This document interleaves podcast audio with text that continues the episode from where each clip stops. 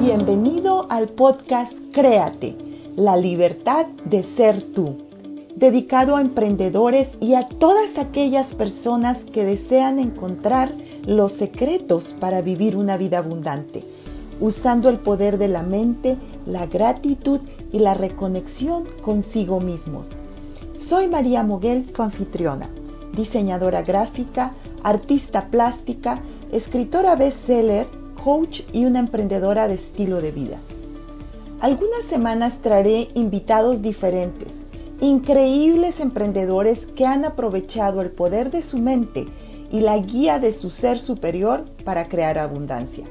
La abundancia de la vida es realmente energía y estoy aquí para guiarte cómo utilizarla a través del poder del pensamiento. ¿Estás listo para emprender esta maravillosa jornada?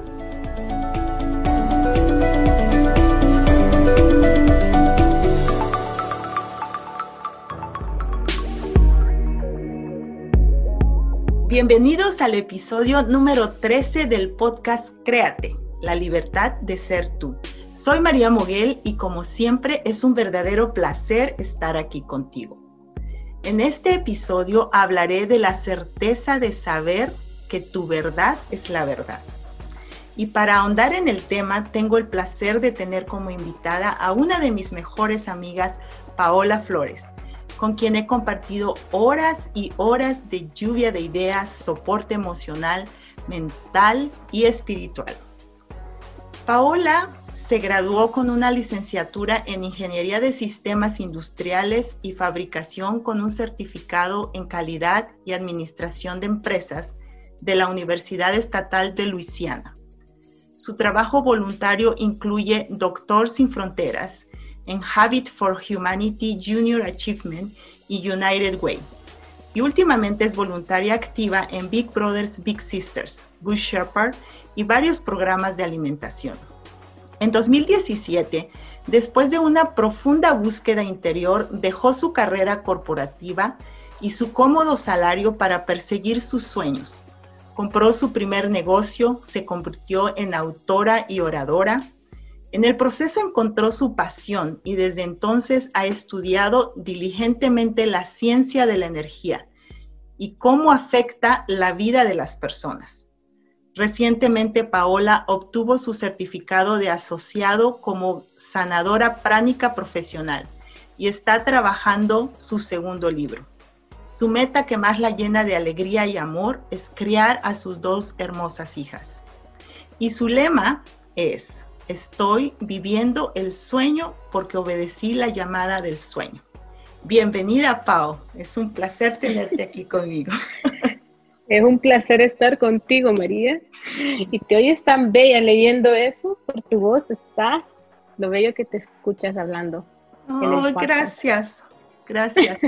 Amo lo que hago y yo creo que eso tiene que ver. Es así como que cuando llego a este espacio me imagino, no sé, me gusta estar en este espacio y compartir con la audiencia que nos escucha. Y, bueno, los temas que podemos tocar aquí, que son interminables, pero a la vez profundos, como por ejemplo la certeza de que tu verdad es la verdad. Muy interesante. Sí, porque es un tema de que, que han tomado mucho tiempo tratar de descubrirlo y las muchas pláticas que hemos tenido porque no entendía lo que significaba y años de, preguntas, de situaciones que nadie te puede explicar y, muy confusas, llega un momento que, tu alma dice, hey, escúchame, aquí estoy. y si no escuchas, la vida te, te va guiando a que escuches. Y ahí donde, eso es lo que me pasó a mí. Cuando no quería escuchar el llamado de mi verdad, la vida me puso pruebas para que yo me diera cuenta de, la verdad. Y de tu verdad. de mi verdad. Tomó muchos años. Soy un poco lenta escuchar esos llamados. No, no, yo, no creo, yo no creo que seas lenta, simplemente todo tiene su momento, ¿no? no hay mejor momento que el momento en que suceden las cosas. Sí, pero la verdad es que no, quería escuchar. Parte de mí era muy, muy terca, creyendo que yo sabía lo que estaba haciendo. Y la verdad es que no sabes lo que estás haciendo hasta que no te escuchas y el llamado te va guiando. Y me acuerdo que desde que tenía 20 años, la primera vez que escuché de la espiritualidad, así como que me interesó, pero no le hice caso. Un amigo estaba pasando por algo y me contó y yo como, ay, qué interesante. 15 años después lo llamé y le pregunté, ¿te acuerdas de esta conversación que tuvimos en mi casa? Sí, me dijo, me acuerdo muy claro. Y esa conversación siempre la llevé conmigo, pero nunca hice nada con ella. Y ahora entiendo y ahora estoy lista. Y platicamos. Por eso te digo que no era tu momento. O sea, quizás sí, sí, a lo mejor sí te hubieras escuchado, pero, pero yo pienso que no era el momento. Tu alma, sí, tu alma andaba buscando eso. Eh, sí, el alma es sabia. Y cuando la escuchamos y nos dejamos guiar, cambia la vida. Pero cuéntame, ¿qué fue lo que impactó tu vida para que escucharas ese llamado? Fue una noche que dormí en, una celda, no era cárcel, una celda, y me pregunté, me acuerdo como que cada segundo que estuve ahí, me pregunté, ¿qué más hay? ¿Qué es esto? ¿Por qué esto me pasa a mí? Y si Dios existe, quiero saber más de él. Y, me acuerdo así como que tomé una decisión de que yo iba a aprender más. ¿Por qué la vida pasaba como me estaba pasando a mí. Tenía que haber algo más. En mi mente yo no, tenía lógica de lo que estaba pasando y yo tenía que tener la lógica de por qué mi vida estaba sucediendo como estaba sucediendo. Y esa noche tomé esa decisión de que yo iba a encontrar respuestas. Tenía que tener respuestas. Y me acuerdo que eso fue en el 2015. Y aprendí, poco después empecé a leer libros, pero todavía no encontraba qué era lo que pasaba, hasta que encontré una clase de meditación y en la primera clase nos decían, ustedes son almas, ustedes no se aman, o sea, su alma es pura y perfecta, pero como que, este señor está hablando. no entiendo lo que está diciendo, pero sé lo que está diciendo tiene certeza y lo sabía. Y siguiendo esa clase hasta que empecé a escuchar más de quién soy yo, quién es, quién es el yo, el I am. Y la pureza y todo lo que tenemos, que tenemos que redescubrirlo. Con los años hemos creado una pelota de dudas, de, de confusión, de experiencias, de confusiones, pero el centro, el centro de nosotros está ahí. Y se está, no, nunca se apaga, pero con la, todo está cubierto, no podemos ver la luz. Y tenemos que empezar a descubrirlo para que empiece la luz a salir y a darnos cuenta de la verdad. Es como empezar a, pelar una cebollita, ¿no? Y en el centro está la luz que nunca se ha apagado, pero que no puede brillar porque está ahí. Pero cuéntame, ¿cómo te sentías tú esa noche que estuviste en la celda? me sentía, no entendía lo que me pasaba, pero sentía fracasada, golpeada, que no tenía valor porque había fracasado como mamá, como esposa, como hija, avergonzada, de vergüenza y culpabilidad. Y así como que no quería que nadie supiera lo que estaba pasando porque tenía mucha vergüenza. Pero cómo iba yo a ayudar a mis hijas si la mamá era, que me sentía culpable tenía mucha culpa. Pero sobre todo, la audiencia no sabe la historia y no pretendo que la cuentes toda, pero más o menos, o sea, te sentías culpable de algo que no tenías culpa. Y eso es lo, o sea, lo que yo he entendido de tu historia y tiene mucho que ver con la seguridad en ti misma, el amor propio, que es algo que tú has venido trabajando a partir de ahí, ¿verdad? Correcto, todo era correcto. Sentía porque en esa noche tuve un pleito y estaba yo defendiendo a mi hija y obviamente como papá uno lo que hace, pero tampoco tenía yo el conocimiento que a veces el no ser agresivo, el no pelear es más poderoso que enojarse, que, que reaccionar. Y yo reaccioné. Y la situación como sucedió, pues pudo haber sido diferente, pero necesitaba ser como sucedió porque yo necesitaba aprender mi lección. Porque si yo hubiera hecho algo diferente, eso no hubiera pasado. Y también estaba muy enojada porque aunque en voz alta le echaba la culpa a los demás, adentro sentía que todo era mi culpa, que yo hice las cosas mal que no era suficientemente buena para tomar decisiones diferentes. Entonces, no sentía yo el valor propio que yo me tenía que dar. Por lo tanto, lo que estaba manifestando era lo que yo me sentía, que estaba en una celda atrapada sin poder hacer nada porque no lo valgo. Y eso es lo que la sociedad nos ha enseñado que las personas que están en cárcel son personas que no valen.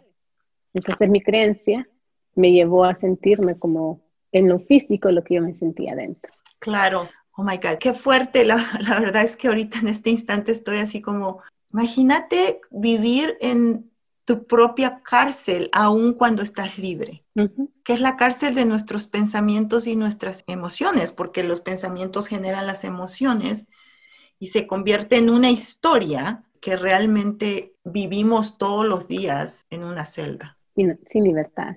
Y eso fue, yo creo que lo más, lo más importante, porque ahora esa noche no la veo como la peor noche.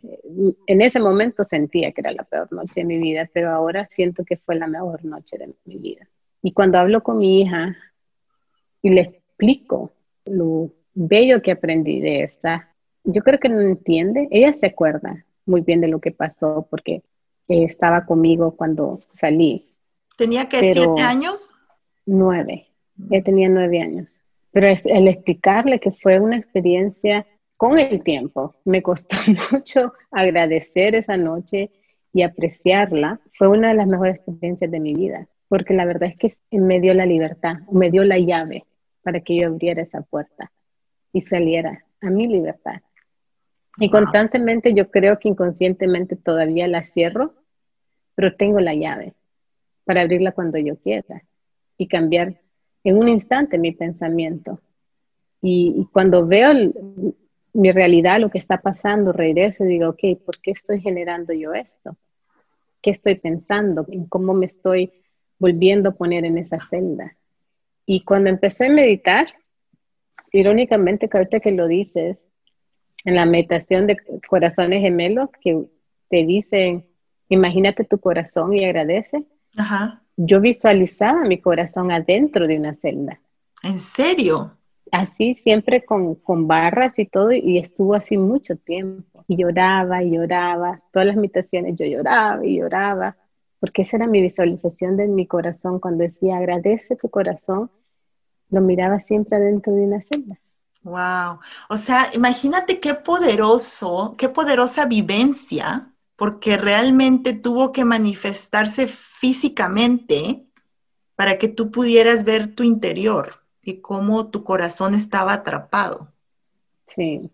Pau, dime, ¿cuál fue la lección más grande que aprendiste de esta experiencia? Tener que confiar en mí que yo lo valgo, que yo valgo lo que soy y no me puedo como que resolver por menos. Porque en el proceso de ir a la corte, el primer día que llegué yo ahí y busqué mi nombre para ver dónde era la corte que yo tenía que ir y mi nombre estaba debajo de los, como dicen, los condenados y habían, en, en la misma corte habían abuso sexual, pleitos, eh, otros criminales y mi nombre estaba ahí, me sentía esto no es justo, porque me está pasando a mí? Mi nombre no pertenece ahí. Pero juzgaba, en ese momento no solo me estaba juzgando a mí, sino que a las otras personas que estaban en esa lista, sin yo saber cuál era su historia. Entonces me juzgaba a mí, buscaba como que ponerme yo un poquito más alto porque yo no pertenecía con ese grupo de personas y la juzgaba. Y me juzgaba a mí. Pero en el proceso mi hermano siempre estuvo conmigo. Y cada vez que el abogado me decía, acepta esto que la corte te ofrece, mi hermano me decía, no. no aceptes nada porque tú no has hecho nada malo. Si no es la libertad, no aceptes nada. Me acuerdo cuando me dijo, no te preocupes del dinero, si este abogado no te ayuda, yo voy a buscar a la mejor abogada en, en Toronto, te vamos a apoyar financieramente y tú vas a ir a la corte.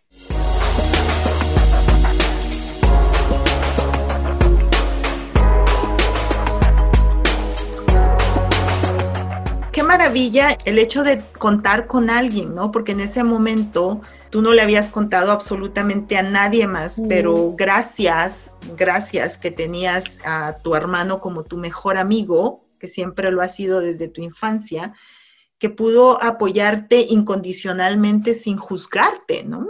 Porque yo estoy segura que él nunca te hizo ninguna pregunta, simplemente estuvo ahí. Como yo no tenía esa confianza en mí, necesitaba a alguien que confiara en mí que me viera como soy, que yo no tenía nada de culpa. Él fue el que, cada vez que decía no, no acepto, tenía que poner otra fecha para escucharlo de nuevo, para ir al juez de nuevo. Y mi abogado ya no quería hacer eso. Él quería acéptalo, acéptalo, y yo le decía que no. Al final me dijo, si tú vas a juicio, yo no soy tu abogado. Y eso como que, bueno, me ayudó porque no lo tuve que despedir, porque ya mi hermano me había dicho, vamos a buscar mejor abogado. Y te dije, perfecto, no voy a juicio. Pero él me dijo, tú no me dejas hacer mi trabajo. Y así como que una actitud bien grosera. Y le dije, no voy a aceptar esto, voy a ir a juicio. Estaba poniendo, esperando que me dieran la fecha del juicio. Íbamos entrando a la corte y como en ese momento escuché a mi hermano y tomé esa decisión de que no iba a aceptar menos de lo que yo soy, que yo no soy culpable, que yo he de comprobar que yo era inocente, apareció una abogada que trabajaba para la corte y me dijo, yo aquí yo te he visto varias veces y tú no eres una persona típica que viene aquí como eres. Y le preguntó a mi abogado, ¿te importa si hablo con ella? Entonces le dijo, sí, no habla con ella. Y me preguntó qué pasó. Corto le conté que yo tuve un pleito y me habían acusado de, de, pegarle a alguien, pero que lo hice en defensa de mi hija.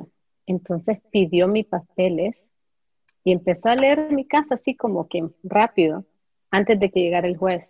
Y empezó a leerlo y me dice, ¿sabes cuántas mamás vienen aquí y defienden al culpable y no a los hijos? Me dice. Tu caso no puede ir a corte porque no hay juez que te va a culpar por esto. Tú estabas haciendo lo que muchas mamás no hacen. Tú estabas defendiendo a tus hijos.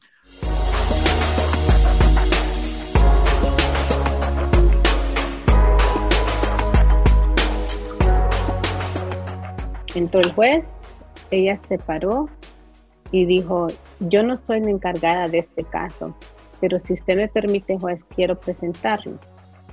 Entonces el juez le dijo, sí, quiero que este caso se vote, que se cancele todo, porque no hay juez que va a culpar a esa mamá por defender a sus hijos. Y no le explico mucho. Dice, yo sé que lleva aquí varias veces y le han ofrecido a ella cosas que no la ha aceptado, pero yo no le veo caso a este caso. ¿Te das cuenta? Aquí es donde de verdad la certeza de saber que tu verdad es la verdad y tú sostenerla hizo que Dios o el universo, lo que la audiencia crea, ese poder más alto que vino de la nada, porque salió así como sorpresivamente, esa señora tú no la contrataste, pasó por ahí junto a ti y ella se ofreció. Eso realmente es lo que yo llamo un milagro. El apellido ya no lo sé, se me olvida el nombre de ella, porque eso es lo que ella se introdujo así. Ella es la abogada Mara y nunca me dijo su apellido. Eh, y es como de esas películas que llega alguien y después desaparece. Bien, bien diferente, una abogada diferente. todos los abogados ahí andan en sacos negros o azules, pantalones. Ella andaba siempre con sacos rosados, claro, azul claro, azul cielo, blanco, faldas, tacones, eh, plataforma, como que iba más a una fiesta y no a la corte, siempre arreglada diferente. Yo la miraba pasar porque me, llamaba la atención de que ella es tan diferente. Y al final ella fue la que le dijo al juez, no sé por qué esto ha tomado tanto tiempo, pero no le veo la razón por qué no se puede votar el caso. Aquí ningún juez va a aceptar esto, le dice. Ningún jurado o alguien va a ver que ella es culpable. Pero te das cuenta que en cada profesión, incluso en la corte, los abogados, siempre hay alguien que está trabajando por el bien de los demás. Sí que cree que es diferente. Y otra cosa que se me vino a la mente en este momento fue que así como tú, por lo que hubiese que estabas pensando y sintiendo, atrajiste ese momento para aprender, también tú atrajiste a esa señora para ayudarte. O sea, cuando en verdad tú, con la ayuda de tu hermano en ese momento, tuviste la certeza de saber que tu verdad era la verdad y tomaste la decisión de ir por ella, de defender a, tu, a tus hijas, todo se empezó a abrir. Las puertas se abrieron. Y yo creo que el hecho de que antes la vieras y la admiraras y la vieras diferente, yo creo que, que eso te llenaba a ti de alegría y tu vibración misma la atrajo. La atrae, sí, porque era cosas únicas. Uno estar sentado ahí afuera esperando que, que lo llamen, que el juez entre, es la sensación, es sentirse, porque yo estoy aquí? Y siempre la mente no lo valgo, estoy aquí porque me lo merezco, pero la otra voz te dice, no, no importa que estés aquí, tienes que seguir peleando por quien tú eres y por, lo, por la justicia. Y ella, no sé por qué es abogado y trabaja para la corte, no sé cuál es su misión, pero ella es de las personas que busca la verdad, que no solo es un trabajo, que no es solo otro caso, porque tú ves que entran y salen con 100 casos en la mano y, apenas pueden caminar con aquel montón de papel y muchos de ellos son, esto es un trabajo, trabajan para la corte y tú eres otro caso. Ella no, ella es diferente. No, yo creo que ella tiene muy clara su visión, su visión y su misión de servir por medio de su trabajo para encontrar la verdad. Sí. Pero bueno, después de, todo ese aprendizaje que tú tuviste, porque ha sido un proceso largo de sanación, ¿qué más has hecho tú para salir adelante? ¿Qué puedes compartirle tú a la audiencia? Que incluso en los momentos más oscuros puedes ver esa luz que está allá dentro de esa cebollita que vemos con tanta maraña afuera. Es el perdón personal. Yo creo que lo más difícil, es difícil pedir perdón. Imaginarte esa persona esté enfrente de ti, pedir perdón cuando estás tan enojado con ellos. Pero es más difícil ponerse uno enfrente en un espejo y pedirse perdón a uno mismo. Porque es como que aceptar que has hecho algo malo en voz alta, pero ya te sientes culpable. Y el aceptarlo es difícil, pero cuando lo aceptas, y dices, ok, yo tengo culpa en esto y me perdono, es como que te vuelves a liberar. Sigues abriendo esa puerta de liberación. Y ese trabajo del perdón, me acuerdo la primera vez que lo hice, lo hago mucho seguido, lo hago muchas veces, pero la primera vez que me vi y me dije, Paola, te perdono, por favor, perdóname. Lloré con una amor propio. Sentía que yo, que yo me estaba amando a mí. Claro. Ahí me di cuenta que no eres un ser humano, que somos dos personas, que somos el alma con la experiencia humana. Entonces mi alma siempre me ama y yo le estoy pidiendo perdón a mí misma, que trabajamos unidas. Y la experiencia de que yo soy, no soy yo, es la libertad. Y eso es lo que le cuento a mis hijos o les trato de transmitir a mis hijos, aunque me digan, mami, no creo todo lo que tú me dices, no importa. Es perfecto que no creas, porque hasta que tienes la experiencia no puedes creer que tú eres más de lo que eres. Que eres suficiente. Pero cuéntanos, ¿tienes tú como un mantra del perdón? La mantra que uso es, por favor, perdóname, yo te perdono por todo lo que he hecho consciente o inconsciente en esta vida o en otras vidas. Te dejo ir en paz Gracias por todas las lecciones aprendidas. Y te bendigo con, en ese momento, lo que sientas que necesites, con alegría, con paz, con amor propio, con salud. Entonces, Pau, a partir de esa experiencia que viviste, que podría llamarse fea, pero para ti ahora es una de tus experiencias que cambió totalmente tu vida. ¿Cuál es el propósito de tu vida ahora?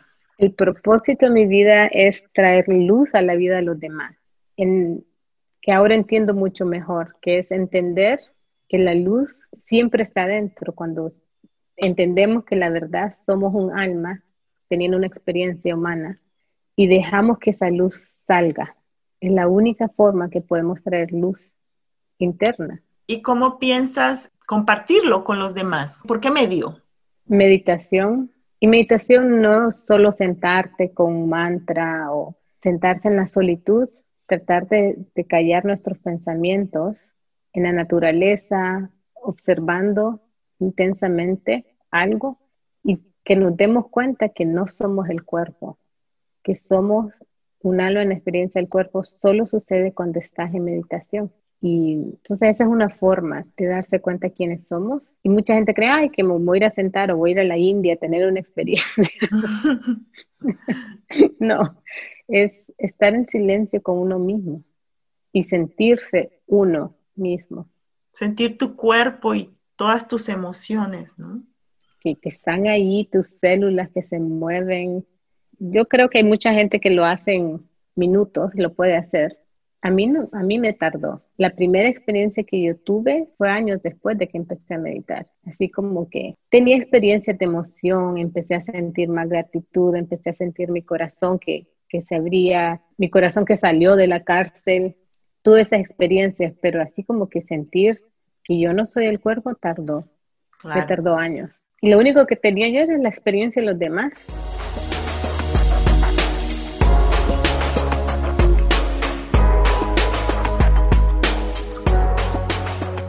¿Cuándo sientes la presencia de Dios en tu vida?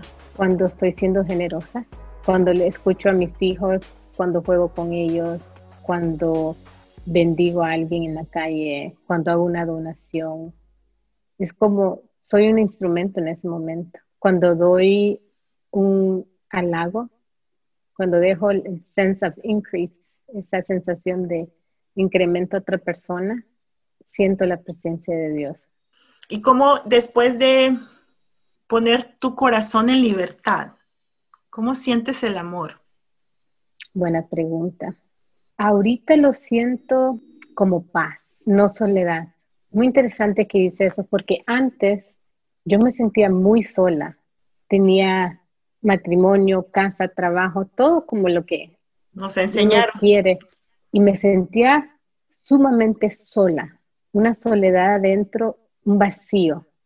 No sé cómo explicarles. Me sentía vacía. No, me sentía feliz, pero no era como, ah, cuando quiero más voy a ser feliz. No, yo sabía que había algo que me faltaba. Cuando encontré a Dios, ahora tengo situaciones que no son felices o me levanto sin mucho ánimo, pero no me siento sola.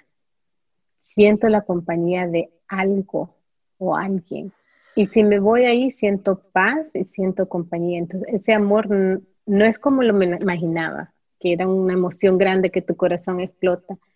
Es una emoción bien interna, adentro, adentro, dentro de mí, y no estoy sola. Y eso sí siento que no estoy sola. Hay un poema donde dice, eh, alguien le pregunta a Dios, porque en momentos difíciles solo veo pasos, y le dice Dios, no, en los momentos difíciles yo te iba cargando. Wow. Convenciendo esos pasos, siempre estoy contigo. Nunca estás solo. Nunca estoy solo. Y así me siento ahorita. Tal vez no, no estoy haciendo millones, no estoy haciendo metas que quiero, todavía no estoy viendo, ya veo mi meta y sé dónde voy, pero esa soledad ya no existe, no existe en mi vida. Qué bonito. Y dime una cosa, yo sé que estás en el proceso de, como tú acabas de decir, de alcanzar tus metas y de vivir tu propósito. Y yo sé que lo vas a lograr, porque lo veo, veo tu tenacidad y tu persistencia y tu amor por compartir lo que has aprendido. Pero ¿cómo quisieras ser recordada cuando ya no estés en este cuerpo? ¿Cuál es mi legado? Exacto. En este momento, mis hijas, quiero que mis hijas sigan viviendo el propósito de ellas y cuando yo ya no esté en su cuerpo, que ellas sepan que no están solas, que están ayudando como ellas quieren, viviendo su verdad. Y si ellas ayudan a millones de personas, qué bueno. Pero si ellas ayudan a una persona, a dos personas y son felices, quiero que sea mi legado. Increíble. Así como dice, cambiar una persona cambia el mundo. Sí. Es, cierto, es cierto, como cuando también nos decían, que yo no lo entendía, cuando cambies tú, va a cambiar tu alrededor. Yo decía, ¿cómo? Si ellos tienen que cambiar. Pero no es así. Cuando nosotros cambiamos, cambia lo demás.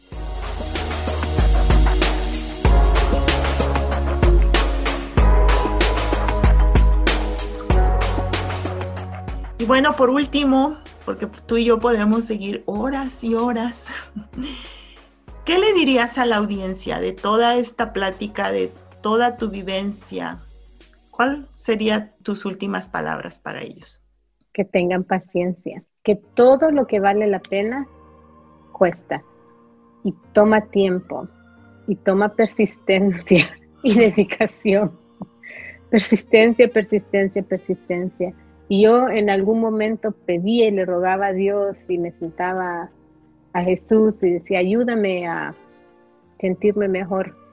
Pero cuando entendí que siempre me estaban ayudando, que yo tenía que hacer el trabajo, que yo tenía que sentarme a meditar, que yo tenía que sentarme a escribir, a amarme, a estar conmigo misma, ahí entendí que si ellos me lo dan, no lo apreciaría y no lo valoraría y estaría en la misma un mes después, un año después. Entonces, persistencia y seguridad que el trabajo da frutos. Y a veces toma un mes, a veces toma un año, a veces puede tomar 10 años. Toda la vida, incluso. Pero es la persistencia, porque llega. Ese momento llega y, tú ni sabes cómo llegó. Y tampoco imagínatelo cómo llegó, porque puede, va a llegar de una manera que ni te lo esperas. Ni te lo puedes imaginar, tu mente no puede imaginarse ese momento de la forma en que va a llegar, pero llega. Confianza de que va a llegar, persistencia de hacer el trabajo. Gracias, gracias Pau, porque de verdad agradezco sobre todo en compartir algo tan íntimo y que muchos no se atreven a hacer, pero sin embargo tú estás aquí porque sabes que tu historia va a impactar a muchos más y puede hacer una gran diferencia en cómo se sienten y cómo pueden ver la vida desde otra perspectiva. Gracias por la invitación, porque tu amiguita eres una joya, una perla de virtudes que estás dándole mucho al mundo, más de lo que te puedes imaginar. Gracias, gracias, gracias. Hasta el próximo episodio.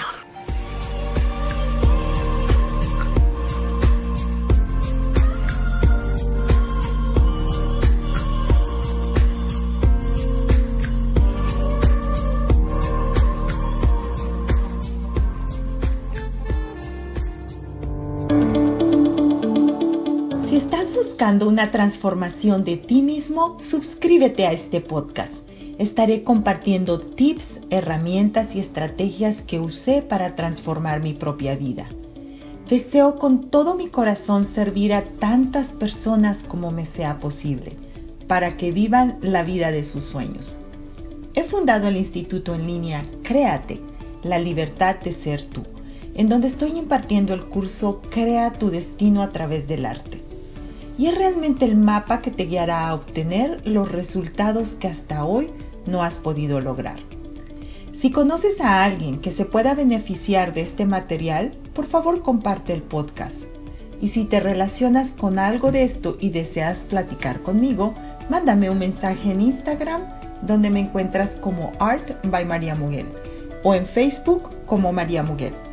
Si te encantó este podcast, déjame 5 estrellas en iTunes y Spotify. tendrás la oportunidad de ganar un certificado de regalo. Muchísimas gracias. Recuerda compartirlo en Instagram y Facebook. Etiquétame también. Hasta el próximo episodio. Atrévete a soñar y a crear con la libertad de ser tú.